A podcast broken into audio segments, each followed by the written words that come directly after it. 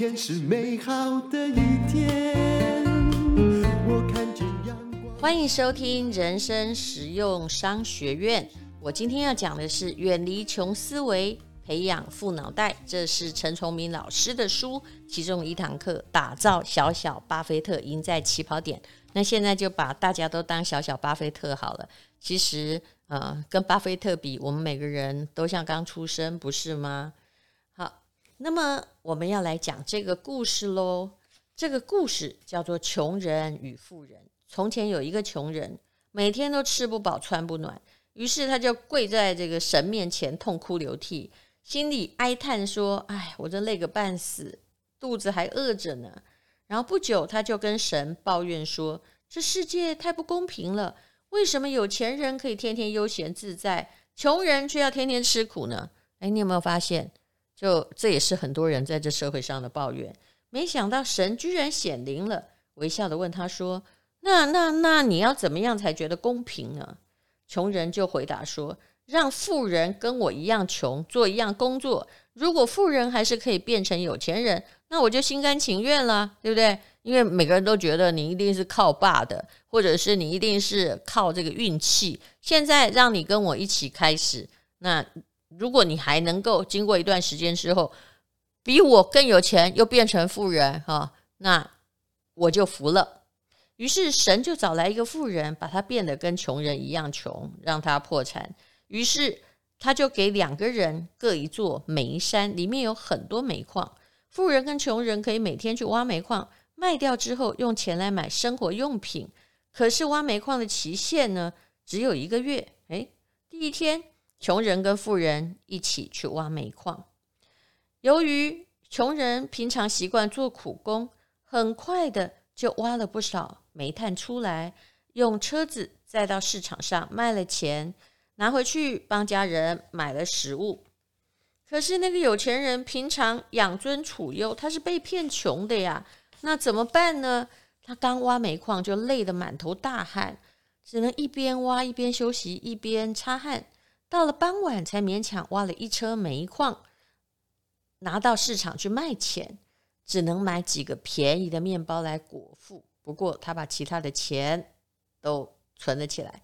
第二天，穷人又赶快去挖矿赚钱来给大家吃好料，富人却跑跑到市场上，用卖煤矿剩下的钱请到两个身强体壮的工人，带他们去挖煤矿。那富人就不用自己挖了，就在旁边指手画脚。哎，只用了一个早上，两个工人就挖出了很多煤矿。富人把煤矿卖掉之后，又拿钱多雇了几个工人，结果现在就有七八十个工人。啊，这一天一天的嘛，一整个月下来，富人赚的钱是穷人的很多倍。那么一个月过去了，穷人只挖了煤矿的一角，而且赚来的钱吃光了啊，没有存到钱。可是富人呢，已经靠着一群工人挖光了自己山上的煤矿，而且啊，又把这个穷人的那座煤矿山买下来了。好，那这个故事在说什么？这是陈崇明老师说的故事哦。那他说呢，其实如果你的思考是个穷人的思考，你就是一直想要用自己的时间、自己的劳力来赚钱，并没有去想钱也许不需要那么辛苦的赚，也许有更巧妙的方法。那他雇工人基本上就是一个杠杆。就是一个复利的作用。美国石油大王洛克菲勒，他曾经掌握最高高达美国百分之九十的炼油产业。那大家问他要诀，你知道他说什么吗？把我丢在沙漠里，只要给我一个骆驼队，我还是可以重新建立商业帝国。就算你拿走我所有的财富，这句话我在很多富翁的身上听过啊，他。可以到某个岛上去，好度假一年啊。这个本来一无所有，哎，后来他还是成为，他也没有带什么钱，但他还是可以成为那里最有钱的人。陈崇明老师说，富人跟穷人最大的差别，真的不在乎体力还有长相，而在乎脑袋。那么你要学习有钱人士，看他怎么做，不要只是在抱怨说，哎呀，他就是运气好。我其实常常听到有人啊，就是在说成功的人说：“哎呀，那就是运气好。”呃，其实也有人说我运气好，我实在想不出运气哪里好。后来想想说，嗯，的确，呃，这个如果我们说别人运气好的话，可能对自己的心理是一个比较好的安慰哈。那你一直说别人运气好，就是表示你没有看到别人哪里好。那你要学习那些你本来以为他只是运气好的人，为什么他可以得到那么多呢？诶，他爸爸也没给他。其实就好像，就算他爸爸给他，也算是人家祖上积德呀。那你其实是可以好好用钱，最重要是不需要对钱有敌意。那么这才是做人的道理。那么陈崇明老师呢，也有讲到了主动收入和被动收入。他说，小朋友常常看到爸妈早出晚归，拼命赚钱，然后人的一生。难道只能靠打工赚钱，用时间换钱？有没有更省力的方式，就可以赚到稳定的收入？像我们刚刚讲到那个煤矿山的富人一样，后来他就在那指手画脚。当然，我认为管理有管理的问题，人越多 就有一个复杂的管理体系的问题。可是，的确，你不应该脑袋里只想着说我做一个小时哈。这个撞一次钟，领到了一次薪水，那这个就觉得很满足了。你必须要有主动收入，还有被动收入。刚开始，如果你什么都没有，当然你必须要有这个主动收入啊，你要工作去赚钱，然后把钱存起来。那后来，你慢慢的必须要有被动收入，因为被动收入带来财富自由。但是你可不要着了诈骗集团的道，好，他告诉你说，把钱交给我，我就给你利息，哈，有十趴、十五趴就有被动收入。那通常就是用被动收入来骗你。那主动收入跟被动收入是什么呢？比如说，有两个和尚，一个和尚呢，除了每天挑水之外，这故事很多人知道，还会利用他休息的时间在挖井。哎，后来呢？他就不用去挑水了，因为井水会自己流出来，也不怕没水喝。那另外一个和尚呢，他就呆呆的，他一直都在远远的去打水，啊，有时候还多跑一趟，多打一桶，但他不懂得挖井。那么到底那个井是什么呢？那个井水就是你的被动收入，有时候是你的本领，有时候是你创业的成功，但是你也可以。很会买股票，比如说施生辉老师，他他不告诉我他有多少股票，他说他太太也不知道。但无论如何，你看一个人活得那种老神在在的优渥，就知道他的被动收入没有问题，而且他聪明的脑袋也算过了，他目前有的财富，哦，不管这个世界有多少黑天鹅来，他还是可以安然度过。你就可以从那个人的脸上看到一种。某种得天独厚的幸福，我觉得通常财务自由的人都有那种脸呢。那到底那个被动收入是什么呢？在早期的台湾，其实当房东常常是一个很好的被动收入。那陈崇明老师说了一个故事，说从前有一对年轻夫妻跟房东租了个店面，开了自助餐。这夫妻很勤劳。每天忙着买菜、切菜、煮饭，还有招呼客人，好不容易赚到钱，却要给房东一个月五万块房租，真的不轻松。然后呢，可是他的房东好吃懒做，又喜欢赌博，赌博，那钱不够，还是跟夫妻借钱。于是呢，啊，这夫妻就利用这个机会，就慢慢的，啊，你我不不用借你钱了，那你就呃立个契约，把这个房子慢慢卖给我。结果啊，过了一。段日子之后，店面变成这对夫妻的，然后这对夫妻年纪也大了，没有体力再经营自助餐厅，就把店面租出去，换他收五万块，快乐过日子。当然，这是在假设没有通货膨胀或货币贬值的状况之下，然后那个房租是一样的。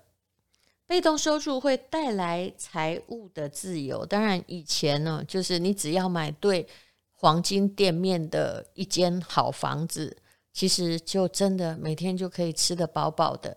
虽然我还是要告诉你，吃得饱饱有 吃得饱饱的问题，你不可以因为钱够了而没有人生奋斗目标，否则的话，你的钱就会将变成你人生的障碍。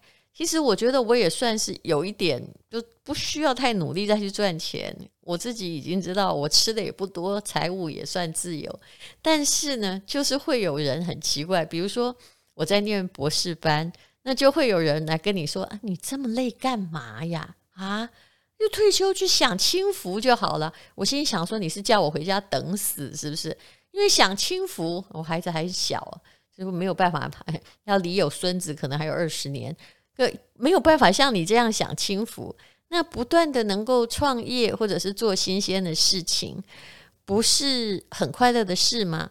当然，我后来那个同学叫我享清福，是因为当时我创的那个业的确没有远景，那我也把它砍掉了，所以他只是换了一句话来规劝我啊，回去享清福。但是我创的业也有成功的呀。其实人生的意义在于。你不断的有事情做，然后当然年纪稍微有点大之后，不要拿命再去换钱，不要把自己搞得过劳。所以现在有人跟我说：“啊，你来演讲啊，哈，那个演讲费要多少钱？”我都不去，为什么？因为去弄一个演讲，我的血压会变高，而且如果是在别的地方，我总是要准备的呀，啊，族群不同，题目相同，你也还是要有。不同的准备跟应对，这才是负责任的态度。那有时候是在什么桃园，或者是哦，桃园还好，就是有时候很远很远。虽然有高铁，但你一天就去了。除非你也想趁着演讲的时候旅行，否则的话，基本上你看一年才三百六十五天。啊，我们到了这个年纪，也不知道能够再活多少天，一天就这样浪费掉了。除非那场你很想讲。你很想去，有人你很想见，否则的话，我再也不拿我的命去换钱。当然，我有时候旅游也还是会耗我很多天，因为那是你想做的事啊。其实，财务自由最重要的就是你知道怎么样用钱买了人生的自由，你不再因为一点点钱啊去卖命去做自己不喜欢做的事情。那你能够做的事情就是你要让自己钱自己生钱，这叫被动收入。当然，我并不认为现在当房东日子会像过去那几十年那么好。可是，比如说股票，陈崇明老师他介绍的基本上就是高利率的股票，嗯，让你比较高枕无忧的大股票，它完蛋，台湾也许就完蛋的股票，那么。你就可以立于不败之地。很多人按照这些老师，就是保守派老师的理论，诶，慢慢的存啊存啊，后来手上也还是有，呃，比如说你有上百张的兆丰金哈，然后，但是我不太主张，就是个股不管利息多好，你完全投在一个个股是危险的。那如果有年利率五趴的话，那一个月呢，我我看到很多人大概三四十岁吧，他真的。会存的话，其实他的股票每年大概都已经可以带来百万以上的股息了。不过年轻的时候一定要记得，所谓的复利不是把股息拿来花掉，那你还是会变穷人，就好像挖到煤炭，然后就去换好吃的一样。不是的，年轻的时候存钱，万一有发给你利息，请把利息再滚进去，这才叫做复利。不多久，你就会看到鸡生蛋，蛋生鸡。爱因斯坦所说的复利是这个世界的第八大奇迹，前七大大概就是万里长城、泰姬玛哈林之类的很多东西哦。你自己只要去算啊，一点一乘以一点一啊，乘以一点一，哇，乘了很多次之后就了不起了。巴菲特他的股票刚开始是八点五美元，后来是。因为他都没配息，所以很好算。后来这个前不久到达的是四十万美元一张，当然中间经过了很多年啊，就是经过了三十三十多年吧。可是你可以看见，这就是复利的力量。事实上，它的利息年平均利息大概就是十八趴左右。你看，可以从八点五变成四十万，这是多么可怕！恨只恨在你没有早开始，还有你可能选错，还有你喜欢杀进杀出，就跟巴菲特在嘲笑你的一样。你买进股票，第二天就期待它上涨。是世界上最蠢的事情。好，那么无论如何呢，啊，请你看一下陈崇明老师的亲子理财。其实他写的很简单，所以不会理财的大人也应该要看这本书。打造小小巴菲特，赢在起跑点。读书倒未必要赢在起跑点，不过理财你是越早越好，越早开始越好。否则你一晃过去，十年过去了，哎，你还没开始，但是突然黑天鹅来啊，你没开始，你的股票没损失，别人有损失，对不对？其实如果投资方向正确，损失也不会损失太久，它会回来的。